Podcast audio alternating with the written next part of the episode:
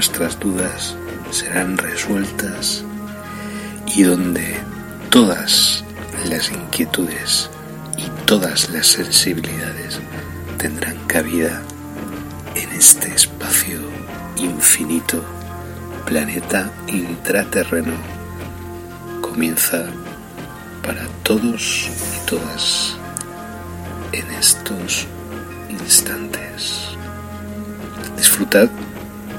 gracias por la escucha. Bienvenidos al misterio en planeta intraterreno, donde todas vuestras dudas serán resueltas y donde todas las inquietudes y todas las sensibilidades tendrán cabida en este espacio infinito, planeta intraterreno, comienza para todos y todas en estos instantes. Disfrutad y gracias por la escucha.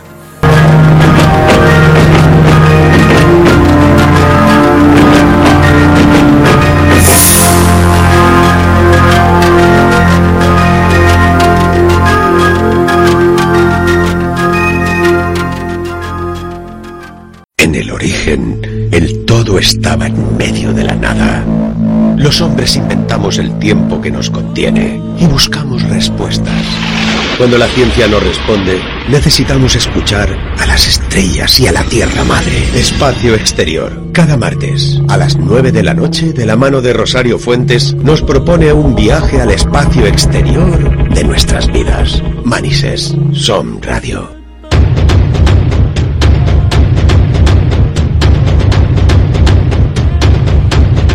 Buenas noches, bienvenidos a vuestro espacio, espacio exterior. Hoy os invitamos a hacer un viaje. Vamos a viajar al interior de la Tierra para averiguar qué seres habitan en esas profundidades. Como sabéis, el programa está dedicado al misterio, ciencia y tecnología. En los mandos técnicos tenemos a Julio Leal, el que nos conecta a través de las ondas y con el que empezamos a hacer este viaje.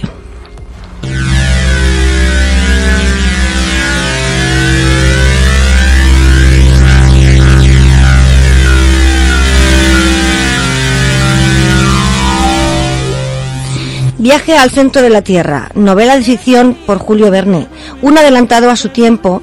Parece que sabía muy bien y es como si hubiera tenido esa información o la hubiera vivido. Expedición a la Antártida del almirante de la Armada Richard Byrd. Esa operación de 1947 para desarrollo de la, de la Armada de Estados Unidos, las maniobras militares que tenían por objetivo probar el equipo militar y la tropa en condiciones extremas como el clima de la Antártida. Él escribió un diario, el diario de Richard Byrd, relata una historia real sobre una tierra donde fue llevado una gran ciudad con seres altos, rubios, los arianos. Él llevaba, el lo llevaron al maestro, pues le daba un mensaje para la humanidad. Que ellos nunca, parece ser que habían intervenido en nuestras guerras, pero descubrieron, descubrimos nosotros la energía atómica y poníamos en peligro a todo el universo. Y entonces que querían conectar con él para dar ese mensaje, porque han querido conectar con nuestros gobiernos y estos se negaban y atacando incluso a sus naves. Que nos llevan miles de años de ventaja y que los humanos vamos a la destrucción, porque no quieren perder el poder. Algunos sobreviviremos, espero estar entre ellos, y ellos nos ayudarán a ser mejor y a mejorar nuestro mundo o lo que quede de él. A él lo llevaron al Pentágono, donde estuvo y fue declarado eh, varias horas durante todo este tiempo. Bueno, estuvo eh, declarando muchas horas y se le exigió pues que se callara por el bien de la humanidad. Y este diario lo escribió a escondidas y en absoluto secreto, con la esperanza de que algún día se conociera y saliera la verdad. Esto ocurrió el 19 de febrero de 1947. Así que pues nada, a averiguarlo, a escuchar, a leer el, diario de Richard Beer y tengáis vuestras eh, conclusiones. El invitado de hoy, él es escritor e investigador, el misterio apasionado de los seres o criaturas de el inframundo, de la Tierra, bajo tierra, y bueno, aquí lo tenemos. Buenas noches, bienvenidos. Eh, Bienvenido. Buenas noches, eh, en, pri- en- en primer lugar, gracias eh, sobre todo por vuestra amabilidad y vuestra profesionalidad en todo momento y agradecerte a ti en concreto, Rosario, por por todo el, digamos, el, el crew, todo el equipo, ¿no? Que sois aquí en Espacio Exterior. Nada, gracias a ti, a tenerte una persona tan, tan importante que ha escrito tantos libros, madre mía. Bueno, unos 370, pero bueno, a- son pocos en realidad para, para el mensaje que se tiene que dar, ¿no? A lo que tú bien has dicho al principio a la humanidad, ¿no? Claro. Estamos en trance, estamos en un tránsito hacia nuestra propia autodestrucción o, o a evolucionar y formar parte de, de otras civilizaciones galácticas, ¿no? Ujú. Bueno, Galáctica sí, pero hay muchos mundos y están en este. sí, sí, claro, aquí está lleno, es decir, no. eh, ellos saben de nosotros, pero nosotros no, sabe- no sabemos de ellos. Eso lo- Bueno, algunos de nosotros sí que sabrían de ellos, sí, Sí. que han estado quizás Sí. porque Julio Verne sabía muchísimo y por lo visto de, de todo ese inframundo, ¿no? Sí, además es curioso que es la única profecía de, de Julio Verne que no se ha cumplido todavía. Entonces, sí, sí, es verdad. digamos que es la de, de Last Frontier, ¿no? La última frontera ahora para, digamos, los aventureros, ¿no? O los Entonces. ¿piensas que era profético, Julio Verne? Hombre, por supuesto todo se ha cumplido. Los 20.000 leguas de viaje submarino, viaje a la luna, se ha cumplido, menos viaje al centro de la Tierra, ¿no? Bueno, pues encantada de tenerte en el programa. Vamos a escuchar ahora eh, la primera pregunta que nos va a hacer José Eduardo, nuestro colaborador y compañero del programa. Hola Sergio, eh, buenas noches. eh, gracias por venir a nuestro espacio exterior, a nuestro programa. Y el tema este que vamos a tratar hoy, aparte de, de polémico, ¿no? También es, es muy extenso, ¿no? Porque estamos abarcando todo el globo terráqueo, ¿no? En, todas las partes a escala planetaria siempre hay tradiciones, leyendas, eh, tanto antiguas como actuales. De hecho, hay reportes de hace muy poco tiempo en diferentes zonas donde se ve la, la existencia de estos seres, ¿no? De estos seres que salen de la Tierra. Mm, y de hecho, eh, mirando atrás, todos los mitos, sobre todos los que son mitos de creación, desde los indios Hopis, o te vas incluso a los, los indios de, de Oceanía, o, o incluso mirando ya la parte de, interior de Europa, ¿no? de la vieja Europa, siempre se habla de eso, ¿no? que el primer hombre es creado, es creado o surge, surge de un agujero en el suelo, eh, digamos que el mundo de donde vienen los humanos es bajo tierra, en todas, todas las tradiciones, o en la mayoría. Y todo eso, pues, mm, lleva pues como un caldo de cultivo para que, para que genere o una mitología, pero todos sabemos que el mito siempre es como un eco, un recuerdo de, de donde surja, ¿no? Y no creo que sea tan sencillo como que el, el- que pensemos que venimos o que las tradiciones antiguas piensen que venimos debajo de tierra sea simplemente el hecho de haber estado morado- morando, viviendo en, en cuevas, no en grutas. Cuando la antropología nos enseña que que en verdad las cavernas solo se estaba en un principio, lo que era la entrada a las cavernas. La parte más interna de las cavernas, donde hipotéticamente están las entradas a las ciudades, pues era solo para los chamanes, ¿no? para las, par- las zonas rituales. Entonces, como así, para empezar así con un poquillo de, de saber para dónde vamos a tirar, eh, me gustaría que, que nos comentaras de, en verdad de qué hablamos. Cuando nos, ha- nos vas a hablar de ciudades intraterrenas, de, de qué estamos hablando? De, de qué estamos hablando? Bueno, pues a ver, ¿de qué hablamos? Cuando... Bueno, pues es una pregunta interesante. ¿eh? Bueno, yo cuando conocí a José Argüelles, eh, en el 2005 vino aquí a Donostia, España, y yo lo considero como mi maestro, ¿no? Y él, él lo que decía, lo que aprendí de él fue que ellos conocen de nosotros, me refiero a los intraterrestres, pero nosotros no, no los conocemos a ellos, ¿no? Eh, me refiero porque él, por ejemplo, eh, vivía en la zona de Oregón de Estados Unidos, donde está el monte Shasta, y allí se encuentra una de las entradas más importantes a una de las ciudades intraterrestres más grandes del mundo, que es Telos, ¿no? Además, Telos tiene también una aura de, de profecía alrededor de ella muy importante. Es, una especie de, como acceder a otro nivel espiritual. Y, y más en concreto a la pregunta que me has hecho, José Eduardo, pues ciudades intraterrestres, yo hablaría más de seres intraterrestres. Eh, muchos investigadores hablan de seres intraterrestres eh, bajo tierra, otros hablan de seres eh, en bases submarinas, es decir, en bajo lagos, bajo mares, océanos, ríos, etcétera, ¿no? Pero en realidad los dos son lo mismo, son eh, lugares, cubículos bajo tierra con amplias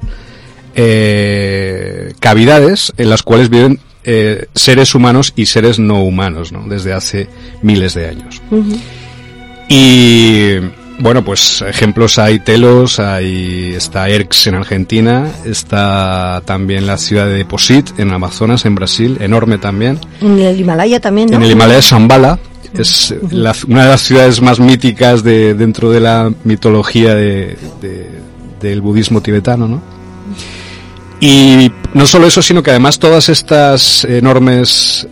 También la cueva de los tallos en Ecuador es muy importante porque ahí Sí. se descubrió una biblioteca metálica con restos de, de civilización egipcia y sumeria, una cosa Ya ves. interesante, ¿no? no? Sí, interesante. sí. De eso daría para, para un programa solo para sobre Sí. ese tema. No, sí, ya hablaremos, ya tenemos. Te tenemos ya cogido. ya, ya, está, ya me tenéis aquí ya. Entonces, no solo eso que existen todas estas eh, cavidades, eh, es decir, que hay como una especie, unos 80 o 100 kilómetros de, de suelo sólido, digamos, y yo vendría lo que es, digamos, la tierra hueca, ¿no? Es decir, como que, que hay, digamos, hay sitio para miles de civilizaciones, ¿no? Incluso que hay un sol interior, ¿no? Y que además estas ciudades están conectadas entre sí por túneles que unen todo el planeta. Es decir, Sí, sí, se puede ir Tierra hueca, sí. tierra hueca. Entonces, parte de esto salió, por ejemplo, del Julio Verne, ¿no? Cuando salían por el monte Scartaris en Islandia, ¿no? Desde el, el monte Etna en Sicilia. Y Algo había- de razón tienen con lo de los polos, ¿no? Sí, sí, los polos, eh, bueno, esa es la teoría que, que defendían en el siglo XIX, ¿no? Eh, Siemens y Euler, que decían que la entrada a la Tierra hueca era a través de los polos. ¿no? Yo creo que sí.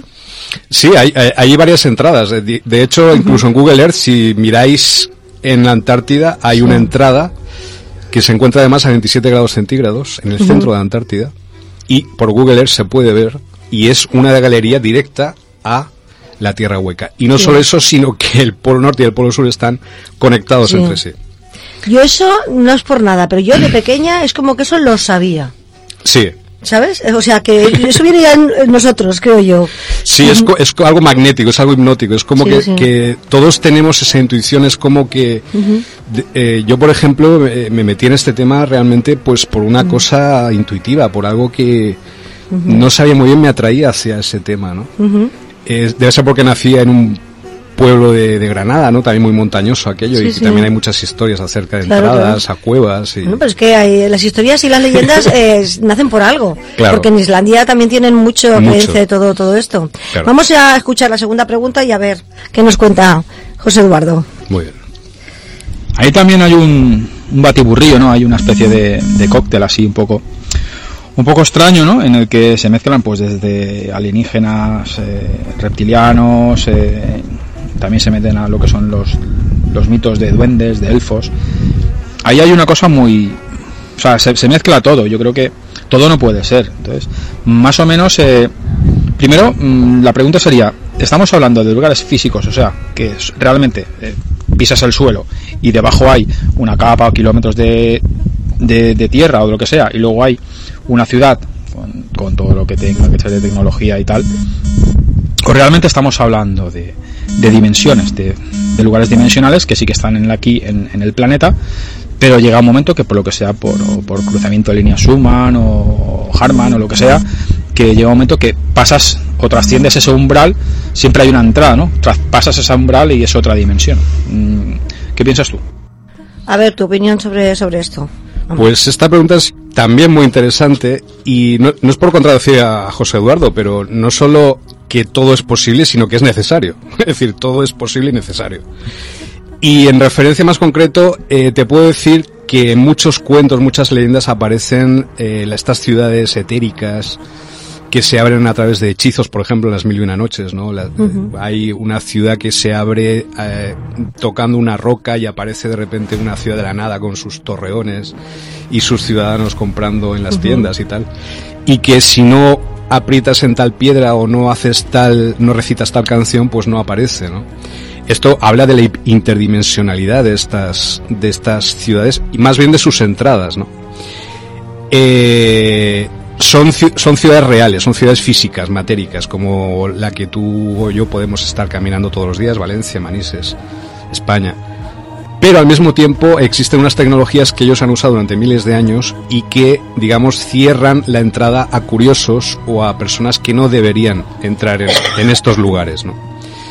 Entonces, claro, eh, las dos cosas son importantes. La, la, la materia, es decir, que son ciudades bajo tierra y al mismo tiempo que están escondidas, están como disimuladas eh, bajo cierto tipo de tecnologías muy avanzadas. ¿no? Sí, sí. Y esto aparece pues a lo largo de, de, de, muchas leyendas, muchos cuentos, muchas películas, como yo que sé.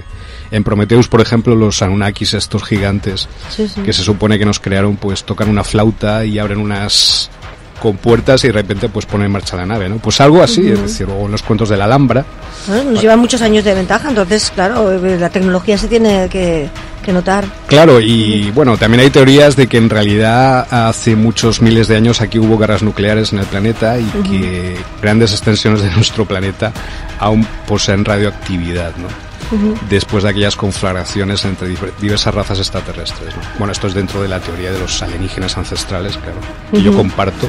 Sí, sí, yo también los, eh, los veo y tal, me. Y, por ejemplo, la ciudad de Mohenjo-Daro en la India, pues es, eh, si se hace un estudio, se hizo un estudio sobre la radioactividad y se encontró restos de radioactividad que solo puede ser producida por una conflagración nuclear.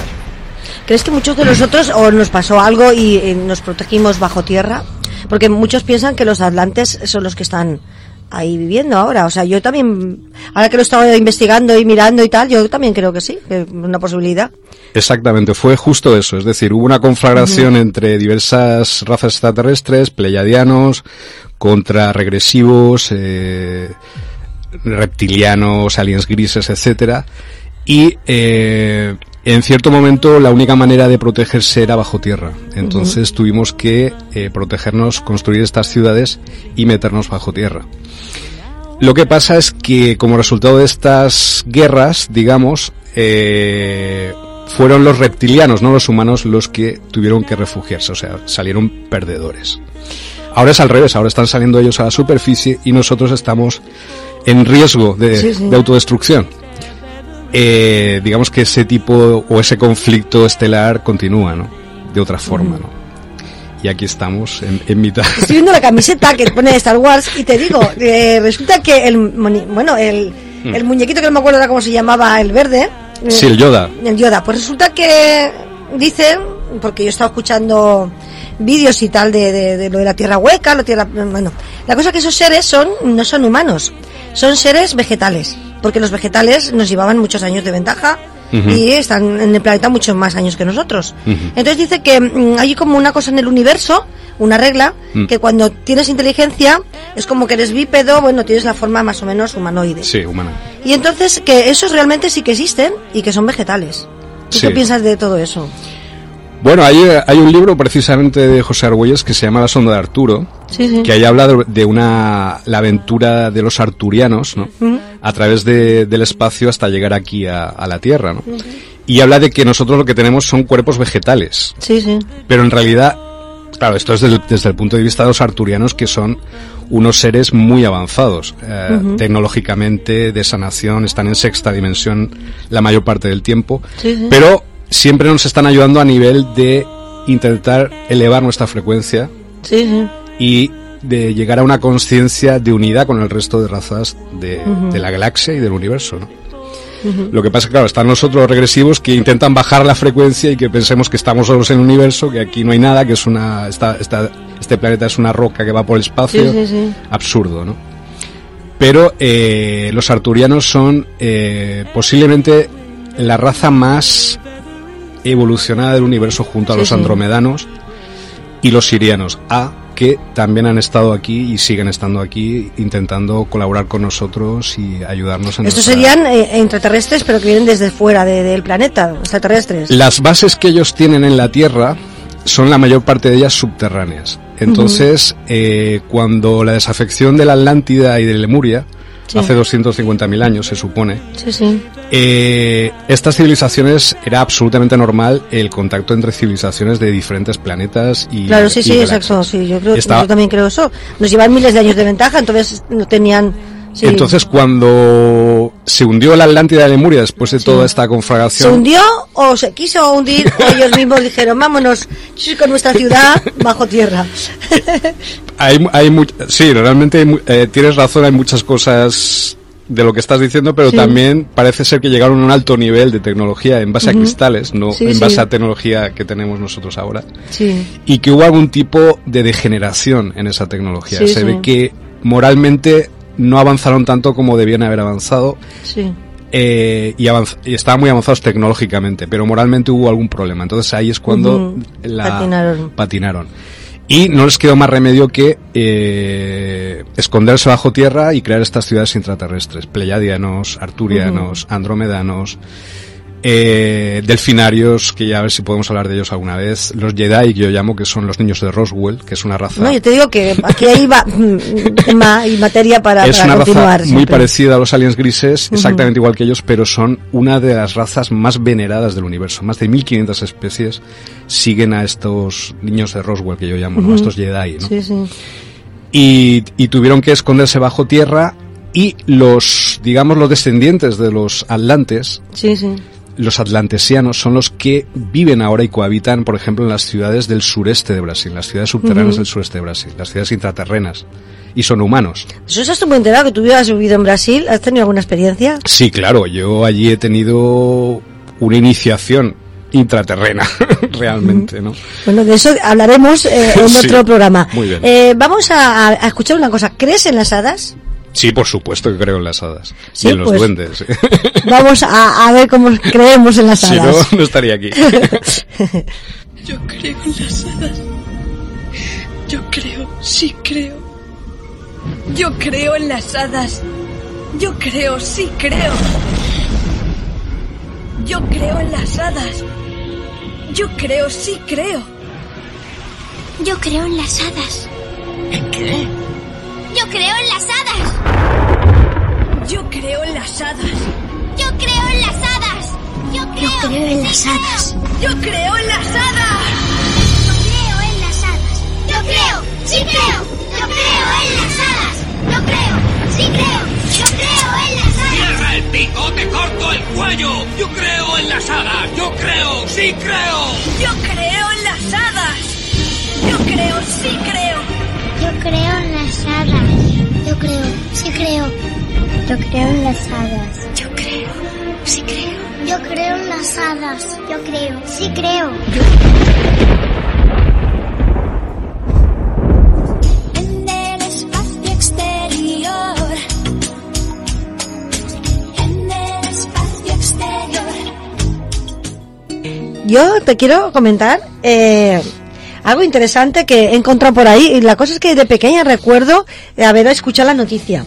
Eh, se encontraron eh, unos niños eh, en algún sitio de- de- del mundo verdes y otros aquí en España en Banjos en pueblo un pueblo de, de España Sí. ¿Qué, qué sabes tú al respecto de todo de todo esto Bueno, es un, eh, es un mito que, que apareció en Estados Unidos allá por los años 50, si no quiero recordar mal.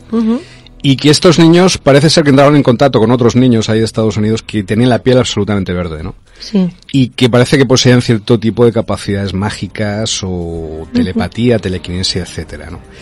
Y que eh, habían aparecido cerca de una cueva, ¿no? Sí Y estos niños que tú me dices ahora también, que han aparecido aquí en España, en Banjos, pueden ser de este tipo de intraterrestres. Sí. Hay ciertas, ciertos sistemas solares en que la piel se vuelve verde porque el sol de, o la estrella central de, ese- de esos sistemas solares eh, hace que la pigmentación de la piel eh, se vuelva verde porque hay más tendencia al cobre. Eh, nos- eh, y en otros sistemas solares, por ejemplo, eh, se tiende hacia la piel eh, tono cobrizo, ¿no? Como los indios americanos y tal, ¿no? Por ejemplo, los andromedanos tienen, tienen una tendencia a la piel azul.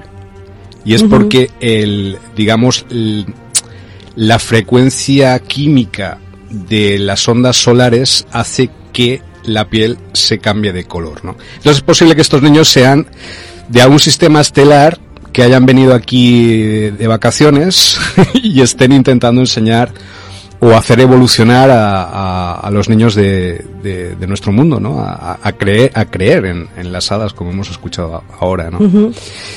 Eh, lo de las hadas es muy, muy interesante porque es una raza muy en concreto que viene de, de Coma Berenices. Eh, es, una, es una galaxia, se llama Coma Berenices.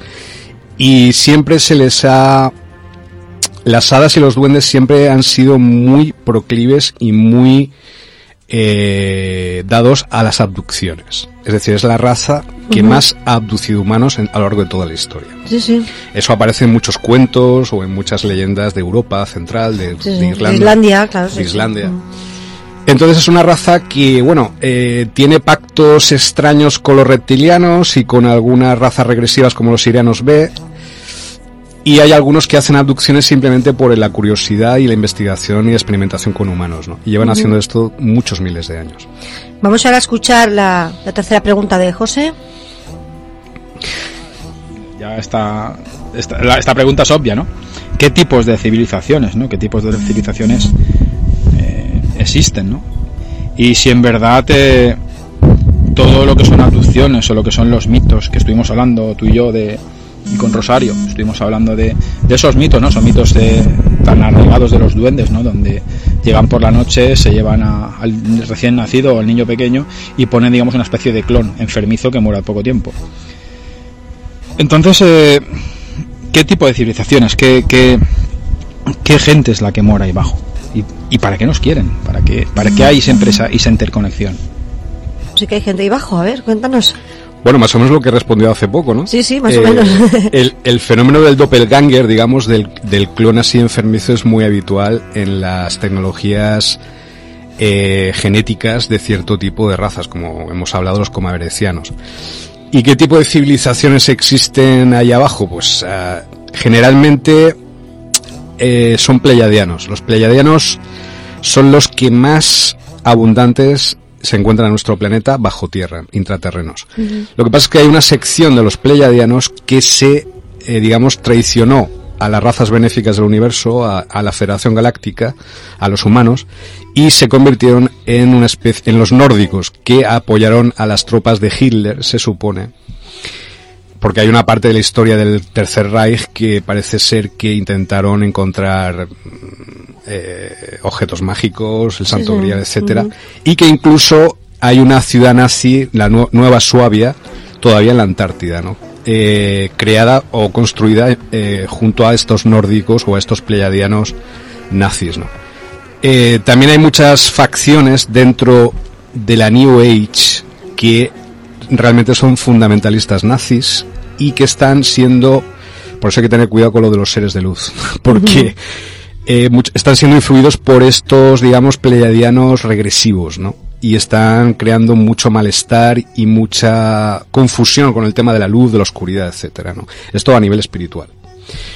Entonces, eh, aparte de pleiadianos, pues están los andromedanos, que son muy benéficos a nivel espiritual. Están los, lo que yo llamo los niños de Roswell, que aparecieron en el ovni de, de Nuevo México en 1947, que son una raza muy avanzada. Yo le llamo los Jedi, porque son físicamente igual que los grises, los aliens grises, pero son absolutamente opuestos, una polaridad opuesta, son muy positivos. Son, digamos, como una especie, como, como he dicho, más de 1500 especies siguen a estos, a estos Jedi o estos niños y los respetan por su sabiduría, ¿no? Y tienden siempre hacia la compasión y hacia el amor al prójimo, ¿no? Luego están los delfinarios. Delfinarios es una raza que apareció en la película Independence Day. Lo que pasa es que aparecía como una raza agresiva, eh, pero en realidad siempre nos, nos han estado ayudando durante miles de años, ¿no? Incluso aquí en España son muy activos los delfinarios, ¿no? Más razas, es que hay cientos de razas. Podría estar aquí hablando Sí, sí, ya ves. durante horas solo de una de ellas. Eh, otra raza muy interesante sería... Eh, a ver, bueno, a ver si me acuerdo. Ahora- Ahora se me, se me ha ido el santo al cielo, como, como se suele decir. Sí, sí. Eh, Hay muchísimas. los arturianos, los arturianos también. eh, y los atlantesianos de los que hemos hablado antes, que son, eh, se, les, llama- se les llama humanoides, son humanos que visten así tipo... Con túnica, ¿no? Con túnicas tipo de edad media, muy bien, pero que tienen una gran capacidad tecnológica. Entonces, ellos son los que manejan las naves que entran y salen de las entradas y salidas. De hecho, yo me metí en el tema intraterreno porque eh, yo creo que la base fundamental del fenómeno ovni tiene que ver con el tema intraterrestre. Sí, sí, entran y salen de la Tierra y... Y Y, ahí en Brasil tú has eh, tenido tu experiencia, por eso entonces Sí, eh, claro. te dedicas más de lleno. Claro, yo, yo estaba en una ciudad pleyadiana, o sea, encima de una ciudad pleyadiana, al lado había dos ciudades reptilianas muy activas. Claro, esto la gente de, de la Sí, sí, superficie... tú imagínate ahora, la gente de la superficie y los que nos están escuchando. Yo- Eh, no- que, que algunos sí que también tienen su idea y otros dirán, madre mía, un lagarto por ahí, no, ¿sabes? Claro, claro. No, y ya no solo porque uno piense, pues hay un reptiliano ahí que lleva 3.000 años ahí controlando el tema y tal, sino porque en la superficie en Brasil se nota muchísimo el control que ejercen. O sea, para esta raza regresiva, Brasil es una granja humana. Es el país sí. donde más niños desaparecen en cada año en el mundo. Sí. No solo eso, sino que hacen experimentos genéticos con la población y otros- otra serie de barbaridades. Sí, ¿cuánto nos queda por descubrir sobre todo eso? Sobre todo los niños que desaparecen. Exactamente. Que no se sabe nada Y más. es un tema ellos. muy grave en todo el mundo, eh, ya no solo en Brasil, en Estados Unidos incluso, en los países desarrollados. ¿no? ¿Dónde están esos niños? ¿no? ¿A, a dónde se los llevan? De eso podemos hablar, si queréis, en otra ocasión. Sí, con- sí, tenemos varios, varios ya. Con más. Y allí pues eh, tuve, mm, vi incluso un, un, un OSNI, que hay una base submarina andromedana muy grande, justo entre Brasil y Argentina. Y allí descubrí, apareció un, en mitad de la noche apareció un, un ovni así, un OSNI como biológico, era, parecía un Sí, animal sí. a unos 200 metros, tengo además el vídeo grabado en YouTube y de repente desplegó las patas como una especie de, de- de tren de aterrizaje, ¿no? Y se fue, pero vamos, impresionante. Un- un- una nave nodriza muy grande, ¿no? Sí, están como con vida, eh, los hacen ya de, no sé, como la tecnología que tendrán, pues claro, no sabemos. Claro, claro, están eh, muchos miles de años eh, por delante de nosotros. Y además nosotros, claro, como, como somos un país, un país, un planeta colonizado, pues los gobiernos de todo el mundo nos tienen un poco secuestrados con el tema de la ingeniería reversa. Ellos han hecho pactos con los aliens grises. Sí, sí, pero además de eso estoy bastante enterada con el, el bueno, el Roberto eh, que estuvo en el 65 o en el 63 cuando yo en, en París y estuvo pues en la ONU y sabe mucho de todo el Sí. tema, ha trabajado con ellos, o sea, él lo ha dicho. Robin Claro. Dean, ¿sabes? Sí. ¿sabes? Sabe mucho de- del tema y es una persona que, que yo lo he seguido, me ha gustado mucho escucharle y saber de, de él y dice todo eso, que está trabajando con ellos. Los gobiernos ya lo saben, o sea, que quieran o no quieran o nos lo mm, tengan en silencio, por, no sé. Sí, tienen tecnologías de los aliens, eh, los aliens grises sobre todo, que hicieron un pacto con los, los nazis ya en el año 1931. Sí, sí. Y, y bueno, eh, incluso Franco también hizo pacto con los grises. No me extrañas, es que eh, empezamos a evolucionar en- en- entonces. Eh, esto yo sé que suena- sentidos, con la mente, con investigaciones, con No, todo. Sí, es- sí. España es uno de los países más controlados a nivel electrónico a través de, de, un- de una tecnología Montauk que se llama, que fue un proyecto que surgió en los años 80 en Estados Unidos. Pero España, claro, Franco eh, fue apoyado por los aliens grises, hizo un pacto con ellos. Esto, claro, esto lo, lo- lo- yo sé que es fuerte de decir así, pero yo lo tengo en, en, el libro El complot en España, bases subterráneas, Sí, sí. gobierno sin Montauk 1942-2017. Bueno, tienes que hablarnos de España y sobre todo de Valencia, de las Claro. entradas aquí en Valencia. Eh, ¿qué, qué tenemos aquí? Eh, ¿Quién vive debajo de nosotros? Bueno, en Valencia hay una base submarina reptiliana a unos 80 kilómetros eh, al este de lo que es el, la bahía de Valencia, a unos 11 kilómetros de profundidad.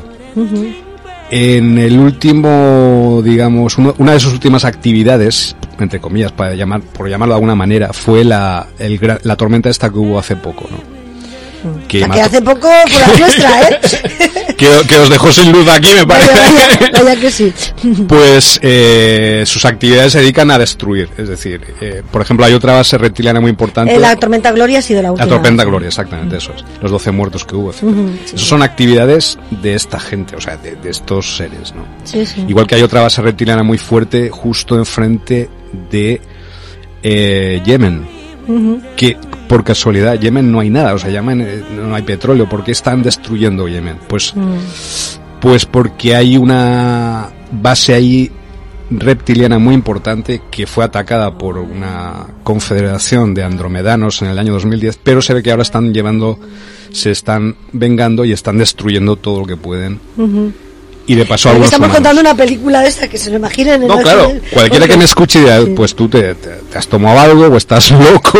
o No, no, yo lo veía eh, lo que estabas comentando como película, falta, falta eh, en el cine, sí, sí. Yo lo que pongo es el, o sea, lo que pongo es el escenario, Sí, pero sí. en realidad eh, las agendas, los personajes eh, son muy activos, es decir, Ujú. pueden cambiar incluso por, por, por instantes, por momentos, ¿no?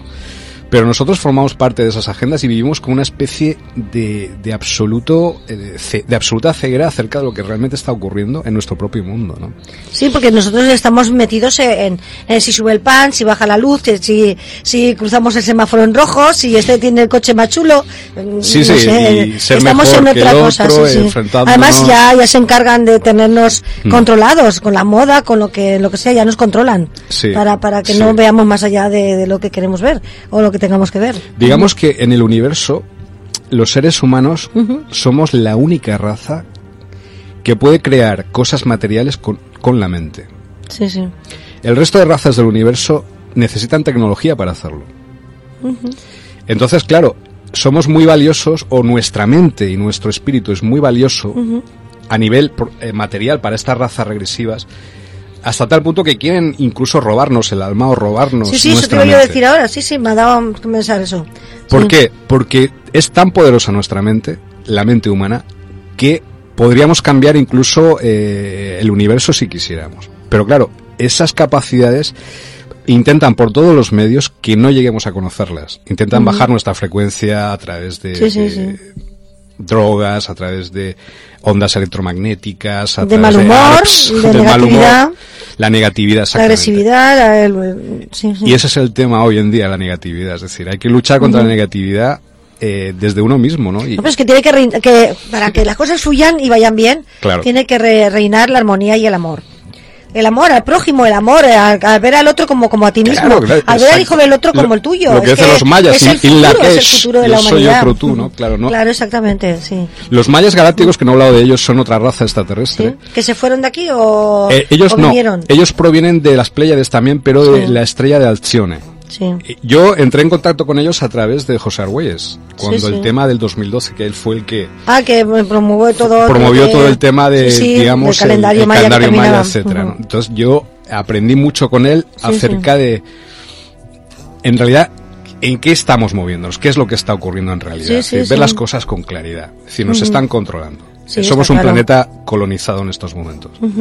Entonces, ¿cómo lograr una resistencia lo suficientemente eficaz para quitarnos de encima todo ese lastre, toda esa negatividad y poder evolucionar como especie y entrar eh, por nuestro propio pie, por nuestros propios medios en la Federación Galáctica o en todas las confederaciones de todas las civilizaciones Sí, cósmicas. Pero claro, hay una ley en el universo que es la ley del libre albedrío. Ellos no pueden intervenir. Sí, sí. Muchos dicen, oye, ¿por qué no intervienen ya los, los extraterrestres y nos liberan de todo esto? No, tienen una regla básica que me parece también muy bien. Porque algo de ética tenemos que tener. Claro. No, sí. Y es lógico que la, la gente se pregunte eso. Pero es que ellos esperan que nosotros crezcamos como, como raza Sí, sí. hasta llegar al nivel de ellos. Y así poder eh, no ser tutelados, sino tener nuestra propia madurez como raza y, y llegar a nuestros propios desafíos, superarlos. Nos queda mucho, ¿eh? Nos queda mucho. Y ahora, ahora claro, estamos en, el punto de qué hacemos, ¿destruimos el planeta ahora? No, o- eh, o se, encarga- evolucionamos? se van a encargar de destruirlo, estamos en ello, o sea, sí que se va a destruir, yo, yo creo que sí, que para darnos cuenta de lo que tenemos y tal, eh, esto se va un poco al pique y eh, para darnos cuenta y otros seguirán y lucharán por el planeta, por cambiar, porque es que mm, esto se está rompiendo, es que no, no podemos seguir viviendo así, por una parte avanzando tanto y por otra parte tan mal, y luego el poder, el poder, el poder. El, el ganar, el ganar, el, el negocio de todo, ¿sabes? O son, sea la- que- son las agendas y de hecho eh, los gobiernos sobre sí. todo y, y todas las tecnologías que han conseguido los aliens ya podrían eliminar el, el hambre del mundo, la miseria Claro, exactamente. en, sí. en un mes. Sí, sí. Si es que Tienen ya hacerlo, tecnología claro. para limpiar el planeta en, en un mes, pero no quieren usarlo porque prefieren quemar todo el combustible fósil, quemar la atmósfera y convertir Claro. esto en una especie de, de planeta completamente infernal. Claro. En vez de, de convertirse esto en un paraíso, en una especie de, de parque de Ahí atracciones dado, ahí has ¿no? dado. que con diferentes eh, percepciones, eh, gente con diferentes Y respetándonos y entre respetando, nosotros, claro. porque claro venimos de muchas de muchos sitios de- del universo Sí, sí. y, y tenemos unas agendas y tenemos tenemos una historia que cumplir, tenemos tenemos un objetivo. Yo sí que soy yo tengo esperanza. Yo creo que sí que vamos a poder salvar este planeta. Sí, cuando lo veamos ya perdidito, perdidito, ¿no? Yo si no, si estoy ahora hablando contigo, yo creo que ahora hay esperanza de que esto se pueda Hombre, yo cuando estabas hablando del planeta bonito, de... de, de- No porque yo sea especial. ni no, del planeta bonito, es que lo he visto, lo he visto. Lo he visto, en mi- visto, en mi ¿verdad? mente, o sea, que ojalá, ojalá sea así. Pues esa, yo creo que además eh, está, es- está clarísimo, lo, lo, lo positivo siempre vence a lo negativo, siempre. Bueno, ¿y qué tenemos los humanos? El alma, el alma. Sí. ¿Pero qué pasa? ¿Que ellos han perdido el alma? ¿No tenían alma? ¿Que notan en nosotros? ¿Que, que no sé, nuestra luz? ¿Qué, qué es eso lo que buscan? Eh, digamos, eh, bueno, vo- voy a hablar en concreto de los aliens grises. Los aliens Sí, sí. grises es una raza que viene de Zeta Reticuli. Ellos llegaron a un punto en su civilización por la cual llegaron a tal grado de degeneración genética que ya no podían se continuar así, necesitaban aportes genéticos extra, Sí, extra- sí. o sea, de fuera, exteriores.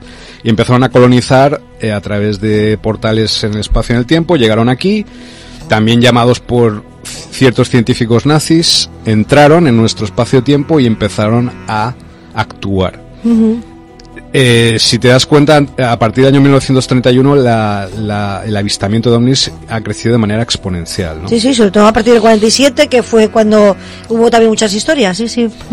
Entonces los aliens grises son, digamos, los que más abducen, pero además de manera agresiva. Por ejemplo, el caso de que aparece en la película Fuego en el cielo. Ahora no me acuerdo el nombre del, del abducido. Travis. Sí, Travis, Travis. Es muy sintomático que el tema de las abducciones que hacen los grises es siempre de manera muy traumática. Intentan eh, sacar nuestro ADN, nuestro código genético que aún todavía está más o menos sano, y crear una raza híbrida entre ellos y nosotros, ¿no? Sí, sí. Pero lo que pasa es que les ha salido mal, les sale mal. No, no, no funcionan esos híbridos, ¿no? Entonces hay otras razas que están intentando ayudarnos para evitar esas abducciones y evitar en todo lo posible que sus tecnologías, sus implantes, sus- su control electrónico afecte a la mayoría de la población. Pero hay millones de abducidos en todo el mundo. Sí, sí, muchos, muchos. La verdad que. Porque no sabemos, eh, no, no llevamos la cuenta, pero que. Hay sí, hay psicólogos que han hecho, hay muchos, o sea que es que, claro, no sabemos. Vamos a escuchar a, a José Eduardo Muy bien. con su última pregunta. Y como, como última pregunta, pues eh, en España me comentaste que hay alguna ciudad, ¿no? Eh, ¿Qué localización exacta y, y qué es lo que habría debajo, ¿no? Y nada, pues eh, esperarte otro programa porque es- este programa se nos va a quedar muy muy corto, se queda muy cortito, hay mucho para explicar, también hay mucha gente que está haciendo preguntas y nada, pues te emplazamos, te invocamos y te convocamos para otro programa para, para continuar, ¿no? Estirándole un poco más la madeja a esto. Y ya, ya veríamos pues la parte de conspiración, de ocultación de todas estas civilizaciones y porque en verdad no se sabe nada de, de todo esto, ¿no? Pues nada, much- muchas gracias y buenas noches. Pues muchas gracias a ti, José Eduardo, por tus preguntas y por tu paciencia conmigo, porque ya, ya me habéis conocido, sabes que soy un poco enfático en algunas cosas, así que gracias. Eh, en España hay dos ciudades eh, importantes intraterrestres. Una es Mari, que es el mismo nombre que la diosa eh, de los euskaldunes, de los, del el panteón vasco, de los dioses vascos. Es una ciudad pleyadiana que tiene aproximadamente, se supone, unos dos millones de años. Y ocupa... Y está allí en. Está bajo tierra. Está en Vasco. Sí, está ocupando las dos, o sea, todo lo que son los Pirineos centrales, País Vasco también, y las dos partes, francesa y española. Es que el País Vasco tiene mucho intríngulis con su ADN, con su sangre, con todo eso. Sí. De hecho, cuando los vascos en, en la mitología vasca hablan de Mari, Mari dice que se traslada de una montaña a otra a través de una luz brillante. Sí, sí. Es decir, usando una nave. Es Claro. una pleiadiana total. De hecho, llegaron eh, en una nave que se llamaba Argos. Llegaron a, a la península ibérica hace, como digo, hace unos cuantos millones de años. O sea, Sí. las fechas yo sé que pueden chocar a muchos que siguen la ciencia académica actual. Pero nuestro universo es mucho más antiguo, nuestro planeta es mucho más antiguo Claro. y nosotros como raza somos mucho más antiguos de lo que nos dicen. Sí, sí. Eso es desinformación. Y esta ciudad, Mari, eh, allí cohabitan pleiadianos y liranos. Los liranos también son humanos, Sí, sí. vienen de la constelación de Lira y siempre han estado a la gresca con los reptilianos, siempre han estado en guerra con reptilianos. ¿no? Y llegaron aquí a la península ibérica y cohabitaron con los pleiadianos y crearon lo que es la civilización de los, de los vascos, digamos, o ayudaron a... Los vascos genéticamente son más liranos que pleiadianos, pero los pleiadianos también han colaborado, ¿no? Sí, sí. Y luego hay otra ciudad que se llama Agartha III, que Sí, sí. ocupa todo lo que es el sur de la provincia de Granada y parte de la provincia de Almería, que allí es donde residían los, los delfinarios y los niños de Roswell, de los que yo os he, os he hablado anteriormente. Sí, sí. Pero hubo una guerra con los reptilianos, tuvieron que irse y pues ahora quedan me- quedan algunos, por supuesto, porque no se rinden, pero quedan menos, ¿no? Porque hay una ciudad reptiliana al lado que se llama Draco 1 que ocupa todo el desierto de Almería. Y Todo esto es bajo tierra. bajo tierra, sí, o sea, toda la zona de Granada está divi- hay una ciudad intraterrena, pues digamos de seres humanos, Sí, sí. eh, niños de Roswell, los Jedi y los delfinarios. Y luego al lado hay una ciudad reptiliana eh, que se creó cuando vencieron la guerra a los, a los delfinarios y crearon esa ciudad reptiliana hace, hace unos miles de años. Sí, sí. Y allí también hay bases militares mixtas, eh, ejército español, aliens grises, etcétera. Sí, sí, sí. Desde hace un poco menos. Pero Yo quería eh, mm, todavía seguir con lo de los vascos y los del beberé, porque resulta que tienen ese dialecto, ese idioma, y luego también la sangre suya eh, son más negativos. Son donde eh, se concentra El RH más el RH negativo. ¿Por qué? ¿Qué, qué sabes de ellos? Bueno, los, los los bereberes del norte de África y los y los vascos comparten este, digamos, ADN lirano o extraterrestre, digamos, ¿no? Y lo que pasa es que no he investigado, eh, digamos, las ciudades intraterrenas, aunque he estado en el desierto del Sáhara, he estado en Marruecos y en Argelia. Y en Argelia hay una ciudad eh, cristalina al sur de Argelia, cerca de Tamanrasset, que posiblemente sea arturiana o andromedana. Cristalina, pero mm, ¿la has visto? No sé. Eh, sí, bueno, es, es una es una ciudad eh, enorme que está a las puertas del Sáhara y que está construida en base a cristal. O sea, cristales gigantes. Es como la cueva que hay en México que está hecha de Sí, sí. cuarzo, cristales gigantes, pues igual. Es una ciudad muy, muy positiva. Eh, como digo yo, de los pleyadianos, pero eh, también hay una base subterránea militar cerca. De hecho, hay, hay una ciudad, hay una cárcel, una cárcel terrible, Regan, en Argelia, que es la única cárcel subterránea del planeta, que es una es donde se experimentan con humanos, etcétera. Eso eh, generalmente cuando hay una ciudad intraterrestre muy positiva de pleyadianos, Sí, sí. o- al lado hay una base militar mixta, humanos, aliens grises intentando eh, mm, negativizar, digamos, eh, las agendas de, de los intraterrestres. ¿no?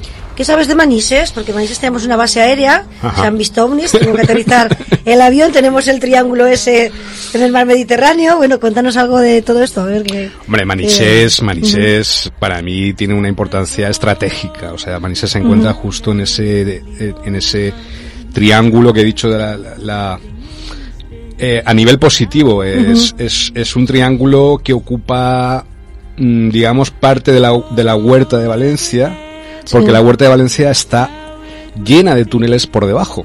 Sí, sí. Paterna, Burjasot, Godella. De los túneles de Paterna y Manises, eso sí que mm, lo sé.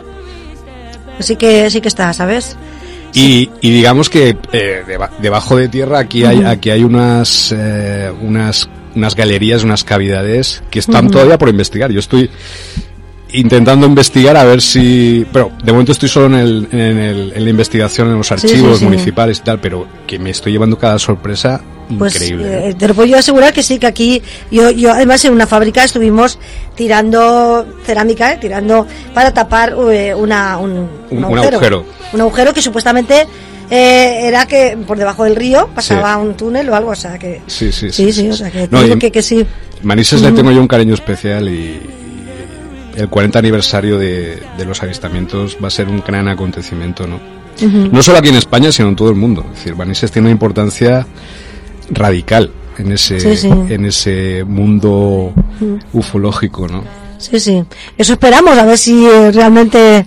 La verdad es que se, se habla mucho del tema, además es, es el caso Y- y no mejor, ¿eh? mejor documentado de, de España y de parte de Europa, o sea que está muy bien. Y eh, eso que me comentaste, disculpa que te, que te Sí, sí. interrumpa un poco, acerca de, de- Aquí hay ciudades intraterrestres, aquí en, en Valencia. Sí. Yo estoy ahora en el, en el punto de, de empezar a investigarlas. Pero como estoy más centrado en, en La Mancha, ahora estoy con el caso Luisa. Sí, sí, me, como que- sí, sí. El caso Luisa es muy importante para mí porque ha permitido que toda esta teoría que yo hice sobre las ciudades intraterrestres en España. Tiene sentido, ¿no? De hecho, soy pionero. Nadie estudia esto, investiga esto en España. Muy Lo hice bien. desde Brasil, en plan Sí, teoría. ¿no? Muy bien. Pero con el caso Luisa, una vez llegué aquí a España, empecé, me- empecé a ver que es real, que existen las ciudades Sí, sí, extraterrestres, las bases subterráneas y que existen Ujú. eh, todo, todo lo que conlleva esto, ¿no? Es Sí, decir, sí. todos los fenómenos que ya hablaremos en, en su momento Pues sí. largo y tendido. Pues eh, nada, tú vas a, a participar en el 40 aniversario del caso Manises que va a realizar la Asociación de Ufología de Manises. Para mí es un honor y un privilegio. Y bueno, pues eh, comentarle que vamos a hablar del tema intraterreno, que vas a, a informarles de muchas cosas. Sí, ahí, ahí estaremos, ahí aportando nuestro pequeño granito, ¿no? Nuestra pequeña pieza del puzzle, ¿no? Para ver un poco, eh, un poco mejor el, todo el panorama, ¿no? Porque hay mucho, hay mucho que investigar en, mu- y en muchos sentidos. Bueno, pues preparados que el día 30 de mayo haremos el gran 40 aniversario aquí en, en Manises. Y bueno, para la semana que viene, el miércoles que, que viene en la Casa de la Cultura, tenemos eh, Buscando otras realidades, que es un programa que hacemos en YouTube, la Asociación de Ufología de Manises, y van a, participar Cristina San Martín Gómez, eh, que es medium sanadora, y Rosana Gutiérrez eh, con su lema Salvemos a la Tierra que ya estuvo aquí la semana pasada. O sea, os esperamos, es de 6 a 9 de la noche. Estaremos ahí y nada, esperamos que vengáis. Es entrada gratuita. Y bueno, aquí vamos a dejar el tema. Continuaremos la semana que viene. Continuamos con Sergio eh, Cobos. Y quería daros las gracias a, a ti, Rosario, a José Eduardo, a- al equipo de Radio Manises y, so- y al equipo de Espacio Exterior y sobre todo vuestra enorme capacidad de empatía conmigo. Yo sé que no soy una persona fácil de, de tratar en algunos momentos, Bueno, pero bueno, eh, habéis tenido paciencia, habéis tenido comprensión uy, a mí me encanta escucharte, o sea que a mí me encanta escucharte. y os- eh, muchas gracias, de verdad, muchas gracias. Bueno, pues lo dejamos aquí, amigos, hasta la semana que viene. Muy buenas noches.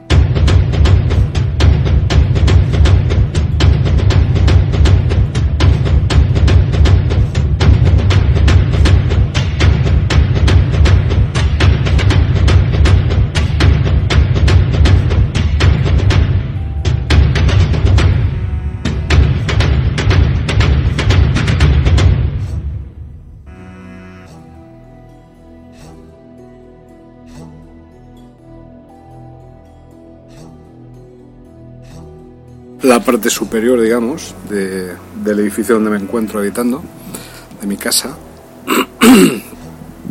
y bueno, pues eh, nos habíamos, se habían quedado algunos flecos. eh, bienvenidos, antes de que nada, bienvenidos a mi transmisión en directo en Twitch y en mi blog en, con clave de, de comandos. Me estaréis viendo en directo algunos o algunas y si no, pues me veréis luego en YouTube y en otras plataformas, Origins y tal. Bueno, em, en Evox, en Anchor, etcétera. Eh, se nos habían quedado algunos flecos respecto al tema de invasión de clones y esto, que, que es, es muy notorio, muy importante. Porque esto es harto extraño. Esto enlaza con eh, una serie de escuelas esotéricas de la antigüedad que fueron influidas o con mm, de, mm, interferencias extraterrestres, ¿vale? De una manera bestial. Entonces, eh, estas. eh, digamos que estas. ¿Cómo explicaroslo? estas escuelas esotéricas, entre comillas, porque se, se ha extendido la idea de que es una especie como de... mm, pues de que el esoterismo es, son escuelas mm, místicas y que enseñan a aumentar la espiritualidad y el ser humano y a convertirnos en seres más buenos, más productivos, más mm, cercanos a Dios y tal. Todo eso es, es en gran parte mentira, porque en realidad todo ese tipo de espiritualidad es un tipo de manipulación arcóntica reptiliana y es para el beneficio de ciertos psicópatas que necesitan energía de la gente y lo utilizan esos medios como sectas, religiones, ideologías políticas, etc. Pero mm, de lo que nosotros queremos hablar es del tema de las quimeras. Vamos a ver. En estos momentos, en las bases subterráneas en todo el planeta desde hace más de 50-60 años, incluso antes, eh, se llevan experimentando con mezcla de animales y humanos, híbridos, animales de la Tierra con especies humanas, o sea, especies animales con humanos, ¿vale? Mejor dicho. Y eh, debido a la tecnología de los aliens grises y de otros extraterrestres, se han producido resultados favorables, positivos, en cuanto a que sí que se han conseguido mezclas, ¿vale? De, por ejemplo, caballo humano o, toro humano, etcétera, tipos minotauros o tipos mm, centauros, ¿no? Pero en base a una genética o una ingeniería genética. esto, esto es real, esto no es que yo me hayan pegado una pedra en la cabeza y de repente haya, haya, haya enloquecido, ¿no? Entonces, eh, confirmación de esta teoría, los dioses egipcios y o sumerios eran seres reales. Es decir, cuando tú ves Anubis, el dios Anubis, el dios que transporta las almas hasta el inframundo, hasta el mundo de los muertos, es un humano con cabeza de chacal, con cabeza de perro, ¿vale? Hay otros dioses egipcios, entre comillas dioses, que tienen cabeza de cocodrilo, cabeza de ibis, de pájaro, eh, cabeza de toro, cabeza de carnero, etcétera. ¿Vale? Estos seres, incluso cabeza de escarabajo, estos seres no eran interpretaciones pictóricas de una élite aburrida, sino que eran representaciones de seres reales. ¿Vale? Estos seres vivían en una especie como de bases subterráneas de la época, debajo de las pirámides, pirámide de Giza o de la Esfinge propiamente dicha, y allí realizaban experimentos genéticos al uso, ¿vale? Con diversos resultados, produciendo los diversos monstruos que han ido poblando, que han ido poblando nuestras leyendas, nuestros cuentos, nuestras mitologías durante miles de años.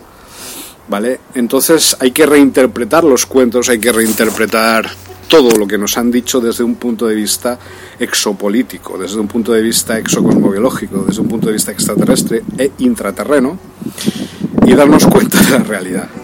Darnos cuenta de que estos seres siempre han existido a nuestro alrededor, siempre han, siempre han estado y que a veces su presencia es más notoria que en otras ocasiones. Siempre con el mismo, la misma intención que cuando se invaden con clones humanos las calles. Es decir, es el intento de crear negatividad, ¿vale? Hay, por ejemplo, una película que se llama Anonymous Animals, la, cual es como el planeta de los simios, pero pues había un ciervo que cazaba humanos y había un toro que los metía en una granja a los humanos y los cortaba en pedacitos, etcétera. Y un pitbull que hace una pelea entre humanos, como nosotros hacemos pelea entre pitbulls, pues igual. No había una sola palabra, era una película francesa bastante buena, la, la que vi ayer. Anonymous Animals, muy buena, de este año, ¿vale? Eh, la típica, la arquetípica película eh, sobre estos temas, pues es la basada en el libro de H.G. Wells, La isla del Doctor Moreau, una cosa que a mí me impactó muchísimo en su momento, tanto el libro como las diferentes películas y series que se fueron realizando a lo largo de los, de los años 70 hasta ahora. La última creo que sale Marlon Brando haciendo Doctor Moreau.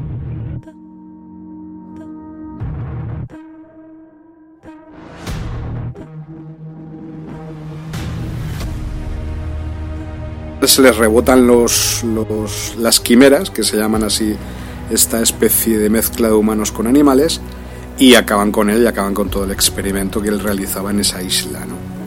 Pero es una metáfora. Eh, lo que no se sabe es H.G. Wells eh, en- realmente en qué registros encontraba esa inspiración, porque la máquina del tiempo, por ejemplo, es muy...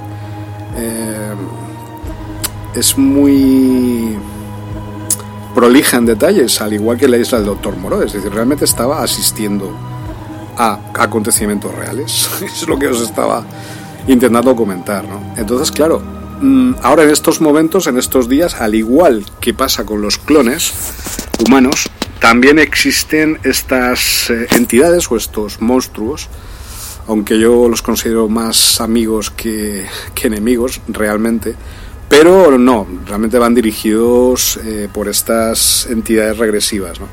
Y los sueltan eh, de vez en cuando en ciertos lugares y en ciertos, en ciertos momentos y en ciertas circunstancias. En estos días, en estos últimos días, han soltado bastantes quimeras en ciertos lugares cercanos a las bases subterráneas, ¿eh? inclu- incluida España.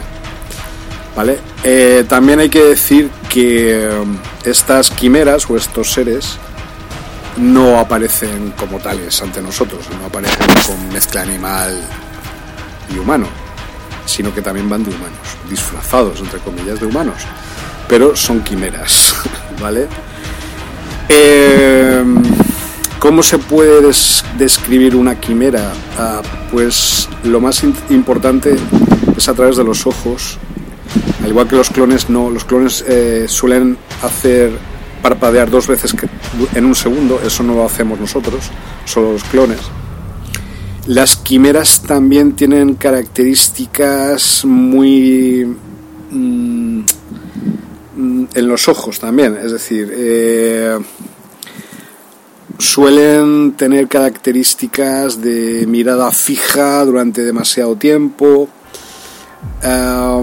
También existen muchas quimeras, ya sea sofisticado el tema, ya no son ni aparecen, como os digo, como animales mezclados con humanos, ni siquiera parecen humanos igual que nosotros, pero humanos demasiado, en algunas ocasiones, excesivamente estilizados. Hay algunos vídeos, por ejemplo, de Marilyn Manson,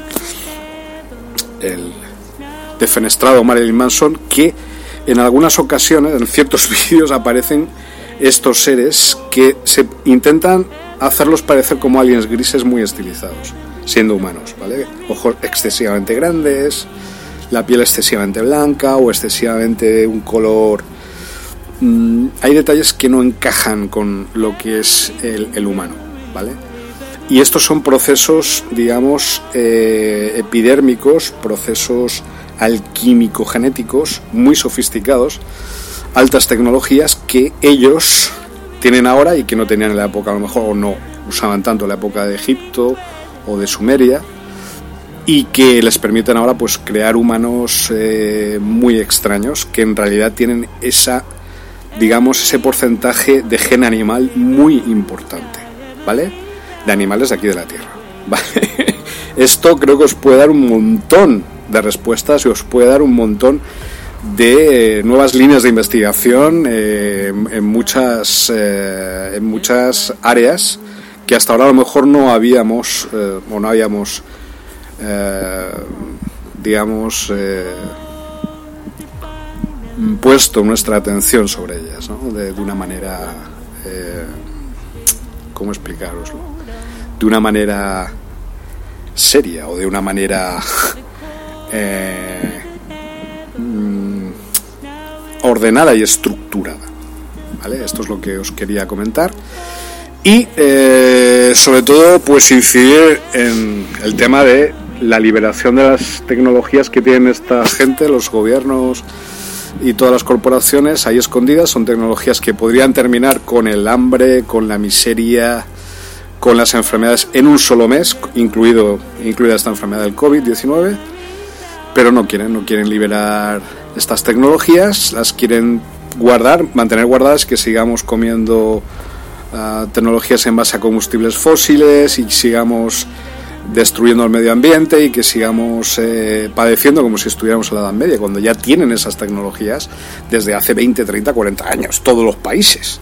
pero no quieren liberarlas a no ser que haya una presión política organizada por parte del pueblo para que liberen estas tecnologías de una vez y podamos volver a terraformar el planeta y crear un planeta completamente nuevo, un planeta paradisíaco, un planeta eh, que realmente será un paraíso en, en la vida, ¿no? No hay que esperar a morir como dicen algun- algunas religiones, sino que ya sería posible aquí tener ese tipo de, de existencia, ¿no? Pero claro, están intentando, eh, claro, a base de torturar a la población, confinándola y de, eh, quitándole todo, todo el tejido productivo para que la gente pueda tener acceso a, su, a lo que ellos mismos han creado, han generado, ese tejido productivo empresarial mínimo, ¿no? De las familias y tal. Inclusive mm, están intentando hacer que la gente eh, se retraiga psicológica y espiritualmente y que volvamos a una época siniestra, ¿no? La, época oscura, la media y tal. Una cosa que no tiene absolutamente ningún sentido, sobre todo desde el punto de vista que ya poseemos tecnologías y ya sabemos que ellos poseen tecnologías que son nuestras. Que es obvio, si tenemos estos smartwatch, smartphones y tal, es obvio que también existen unas tecnologías de este tipo, pero vamos, y lo sabemos por otras fuentes también, y que no sé por qué estamos ahora eh, realmente en estas vicisitudes y torturándonos de esta manera, eh, realmente intentando, no sé, sacarnos información, me imagino, energía, de una manera bastante ruda, bastante medieval. Es lo que yo os quería comentar. Entonces hay que empezar a organizarse y empezar a organizarse para exigir la liberación de estas tecnologías, de energías eh, gratuitas, libres, infinitas, eh, sin ningún gasto y que permiten, eh, como os digo, en un menos de un mes cambiar la situación absoluta y completamente y dramáticamente en este planeta hacia algo absolutamente maravilloso y positivo. Esto que os estoy contando ahora, que os estoy contando, no me lo estoy inventando, es real. Es tan real como que os estoy hablando desde la terraza de, de una casa de aquí de Liria en el año 2021, calendario gregoriano. Y esto es lo que os quería comentar. Era un pequeño fleco que se me había quedado del vídeo anterior de la, invasión de los clones. Perdonar hoy un poco la verbalización, pero bueno.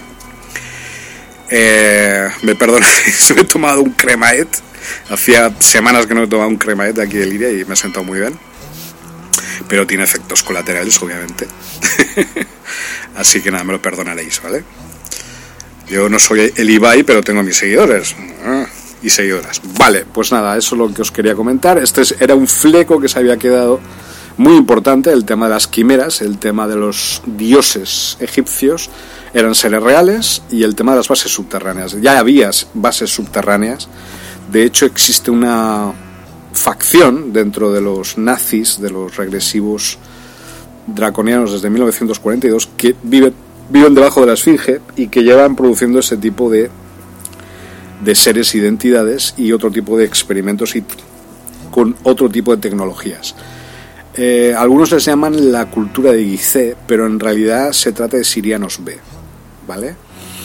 Y llevan ahí desde hace miles de años, o sea, no es que lleva- los, los nazis se adhirieron a ellos y los nazis ahora están muy activos también por la zona que yo me encuentro, aquí en Liria, y nazis incluso que yo no sé si habrán venido de las bases de la Luna o de la Antártida, ¿vale? Pero es muy posible que tengan ya acceso a tales tecnologías que puedan enviar agentes through a través del espacio-tiempo, tipo Terminator, para acabar con algún tipo de revuelta, revolución o resistencia aquí inminente que se está empezando a, a pergueñar, ¿no? Entonces os aviso ya de antemano por si acaso, ¿vale? Esas, eh, esas facciones nazis se hicieron fuertes ahí bajo la esfinge de Gizeh y apoyaron ah, decididamente la, la llamada fraternidad nazi blanca a los nazis a Hitler, es decir, una cosa eh, eh, y a los draconianos, ¿no? es decir, son reptilianos completamente regresivos, completamente, ¿vale? Mucho cuidado con esta gente que están empezando a infiltrarse en capas hasta ahora bastante impermeables a su presencia.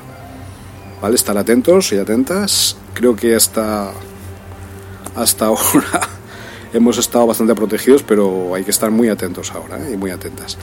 ¿Vale? Y nada, nada, era simplemente esto, comentaros esto, yo creo que es suficiente, mm, no hay que tampoco que alargar mucho este vídeo, esta transmisión en directo, yo creo que es bastante es, bastante interesante la información y bastante importante y es como hay que hacerlo ahora, ¿vale? Así que gracias por vuestra comprensión. La resistencia continua 2021. Planeta Intraterreno 2021 por ellos. Gracias. Chao.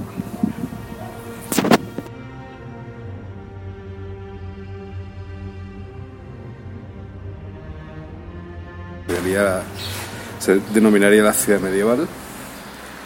Aquí hay un pues un señalador al respecto indicándonos un poco la, historia así brevemente de Liria y, y bueno ahí podéis podéis apreciar en esta subida un poco el cariz medieval de toda la villa esta de, de Liria ¿no? entonces en esta mañana pues me ha venido un poco a la colación un poco a la cabeza eh, bueno, en primer lugar, bienvenidos a Planeta Intraterreno 2021. Estamos en directo desde la plataforma, nuestro blog, con, con clave de comandos, en la Elite, el, blog La Elite, en Blogger y a través de la plataforma Twitch. Pues lo que os estoy comentando, nos hemos despertado y nos hemos levantado y, yo he dicho, bueno, va- vamos a hacer un poco un recorrido histórico, ¿no? Turístico por la ciudad, por la villa medieval de Lidia. Y hemos llegado hasta aquí. Y aquí, pues, ahí está escrito más o menos toda la, toda la historia de, de, la época medieval. Yo soy especialista, soy licenciado en Historia Medieval por la Universidad de Valencia. Y hoy me ha venido colación a la cabeza un poco la relación entre los atlanteseniaditas de las ciudades intraterrenas del sureste de Brasil y los liranos de aquí, de, de la península ibérica. ¿no? Y cómo también existe esa relación allá, en Brasil. Es decir, hay liranos ahí en Brasil, en la zona eh, del sureste de Brasil, de las ciudades intraterrenas del sureste de Brasil, y siempre son tres razas.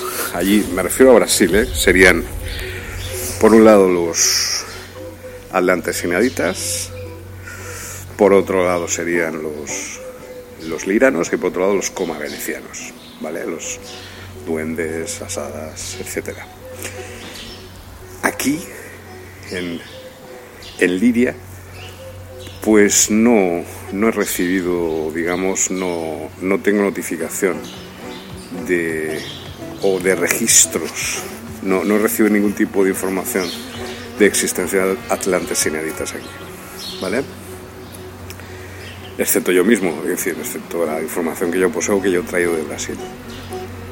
Es extraño y harto extraño que al contrario suelen eh, ubicar la relación o cubicar la relación con los lemurianos, que incluso geográficamente están mucho más lejos e incluso también, diría yo, tranquilo, y ideológicamente, es decir, es una cosa que, que son muy, ¿cómo explicaroslo? Son como atlantesineditas y es que había una persona que creía que estaba grabando y tal. Hay un poco de tensión hoy en España por el tema de las elecciones en Cataluña y tal. Se nota. Pues atlantesiniaditas y quizá por eso estoy haciendo este, este vídeo, ¿no? Pues eso, atlantesiniaditas y, y lemurianos no tienen mucho que ver. No tienen mucho que ver. Eh, pero es como una especie de, de relación extraña, ¿no? La de los liranos con los lemurianos. Es muy complicado de definir en estos momentos. No digo que sea negativo o regresiva esta relación, sino diferente, ¿vale? Yo creo que no es muy compatible. Pero bueno, eh, los atlanteseniaditas, como os estoy señalando,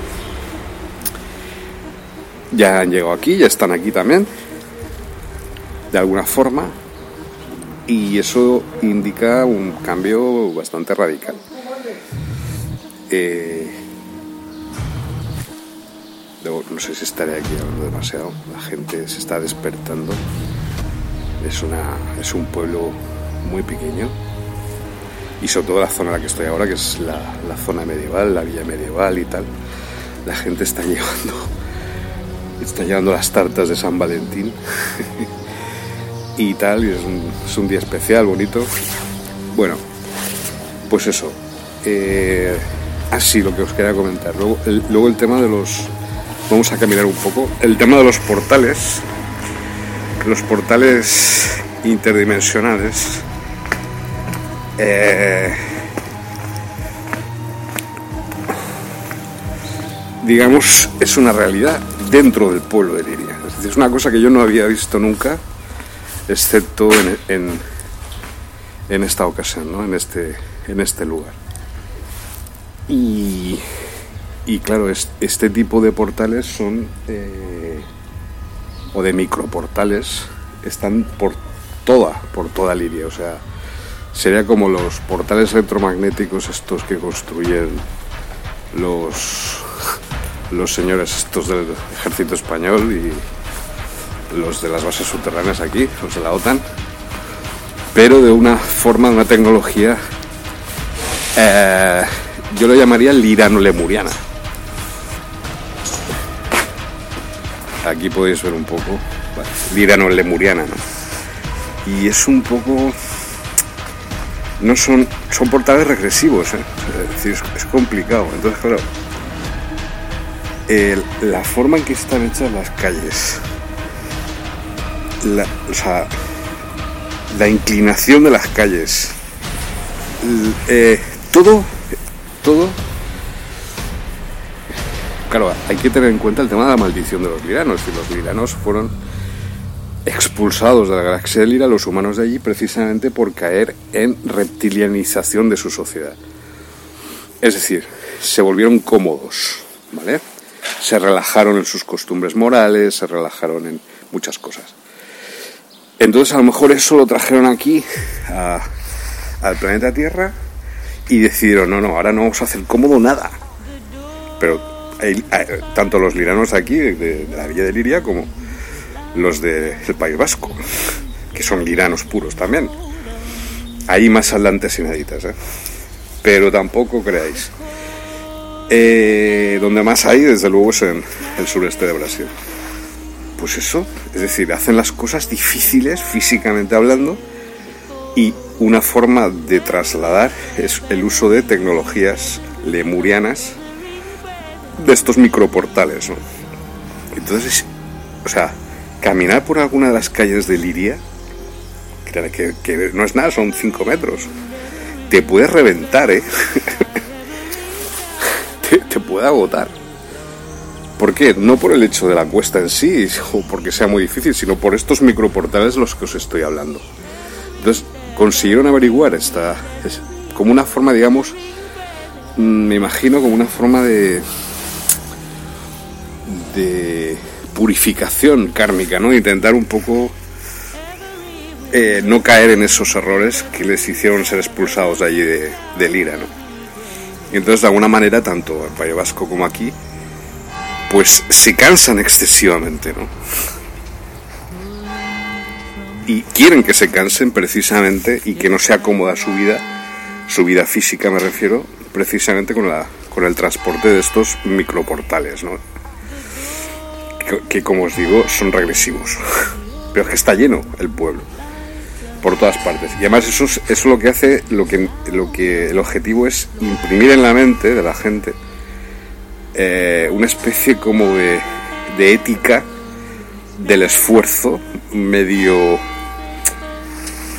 no diría no diría luterana vale diría más que luterana y que todo requiere un esfuerzo pero no de una manera positiva de una manera excesivamente fanática no es absurdo es decir este pueblo se podría en cuanto a logística de comunicaciones sería muchísimo más fácil eh, trasladarse de un lugar a otro y hacer las cosas de otra manera mucho más fácil. Es un desastre a nivel de logística este pueblo. Ahora es el único pueblo que va a traer aerotaxis o sea, drones desde China, esto es cierto, eh, aquí a Liria para transportar a gente, o sea, drones desde China como aerotaxis, pero si no sería más fácil crear como una especie de rambleta en la entrada de Liria, conectar ciertas partes, porque Liria es muy pequeña, pero parece gigantesca porque está construida así en espiral, la famosa, el famoso símbolo liriano, ¿no?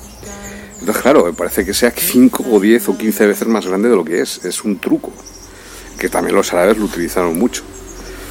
Entonces, claro, es decir, eh, es un excesivo cansancio y, eso, claro, eso encarece mucho eh, pues los, los medios de subsistencia aquí.